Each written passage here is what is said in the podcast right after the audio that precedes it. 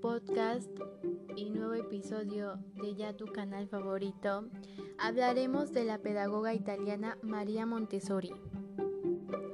María Tecla Artemisa Montessori, nacida el 31 de agosto de 1870 en Italia, fue la primera mujer médica y educadora italiana conocida por la filosofía de la educación que lleva su nombre y sus escritos sobre pedagogía científica. A una edad temprana, Montessori rompió las barreras y expectativas de género cuando se inscribió en clases en una escuela técnica para hombres, con la esperanza de convertirse en ingeniera. Pronto cambió de parecer y comenzó la escuela de medicina en la Universidad de Roma La Sapienza, donde se graduó con honores en 1896.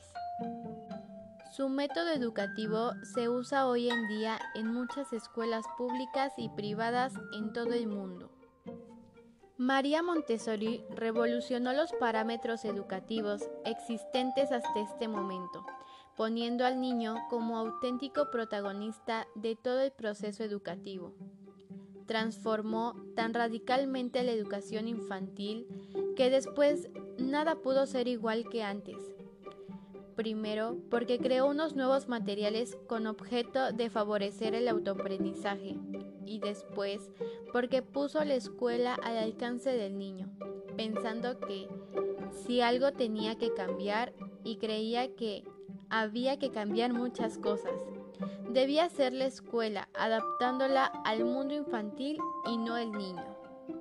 Siguiendo el método Montessori, los niños se desarrollan en un ambiente preparado, basado en unos principios naturales muy claros. Autonomía, independencia, iniciativa, capacidad de elegir, desarrollo de voluntad y autodisciplina, con la idea de que el niño sea su propio maestro. Montessori no quería crear genios, sino dar a cada persona la oportunidad de poder desarrollar sus propias capacidades por sí misma y con los otros. De esta manera, ayudar a los niños a ser unos seres más humanos, más equilibrados y más independientes. Montessori crea un ambiente educativo en el que el adulto y los alumnos, los materiales de aprendizaje, crean un clima de participación tanto sistematizado como espontáneo. El maestro Montessori actúa como guía de dicho ambiente, pero es en realidad toda la comunidad la que ofrece a sus individuos este ambiente acogedor y estimulador, tanto espiritualmente como materialmente. Este nuevo rol de maestro que favorece enormemente el aprendizaje cooperativo entre los alumnos, cuyas competencias sobre el trabajo en equipo y la interacción mutua encuentran un entorno y ambiente propios. El niño vive un proceso de autoconstrucción, se construye a sí mismo, ya que en su mente absorbente primero, razonadora después, e integradora de todo lo que vive y pasa a su alrededor, relabora en su personalidad todas sus experiencias. En el aula Montessori, los alumnos gozan de un sinfín de posibilidades para trabajar según los propios intereses, hacen que la experiencia que viven los educandos sea mucho más vivencial y profunda. Las tendencias humanas se describen como una serie de comportamientos y actitudes que el ser humano manifiesta a lo largo de su crecimiento. Son unas actitudes que en realidad muestran el carácter verdaderamente humano de niños, adolescentes y adultos. Se pueden manifestar universalmente en cualquier ser humano, pero la doctora Montessori observó que se encuentran con mayor y menor grado en función del ambiente y las oportunidades vividas. En un entorno pues favorecedor del diálogo, el movimiento, el trabajo, un niño muestra mucho más estas tendencias. De esta manera pueden ir apagándose el interés por cualquiera de ellas o bien estimulándose en función del contexto.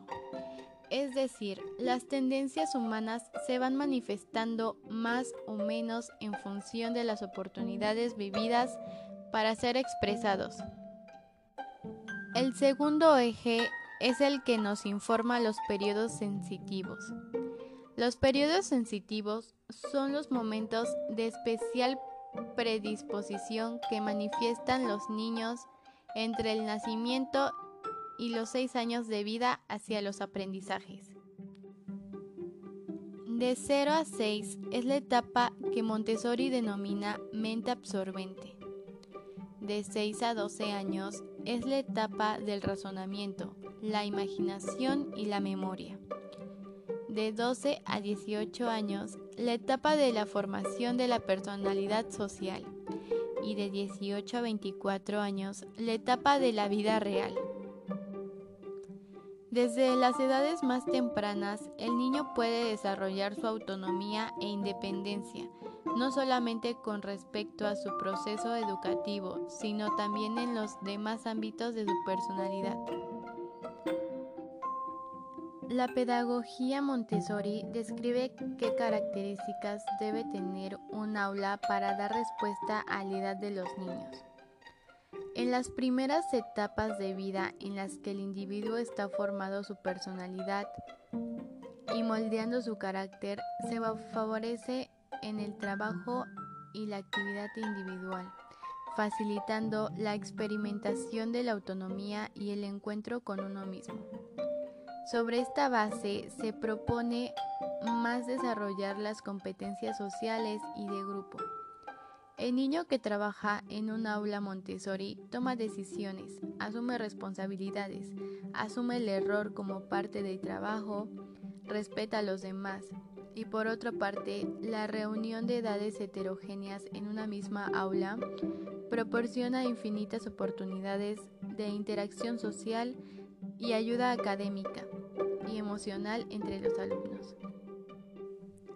En síntesis, debe entenderse por encima de otras apreciaciones sobre Montessori que la pedagogía que lleva el nombre de la doctora italiana aporta conocimientos sobre el desarrollo psicológico, emocional y afectivo, ofreciendo datos concretos sobre qué necesidades deben cubrirse en cada etapa de desarrollo y sobre qué debe manifestarse en el niño y el adolescente como ser humano para poder afirmar que se está produciendo un desarrollo sano.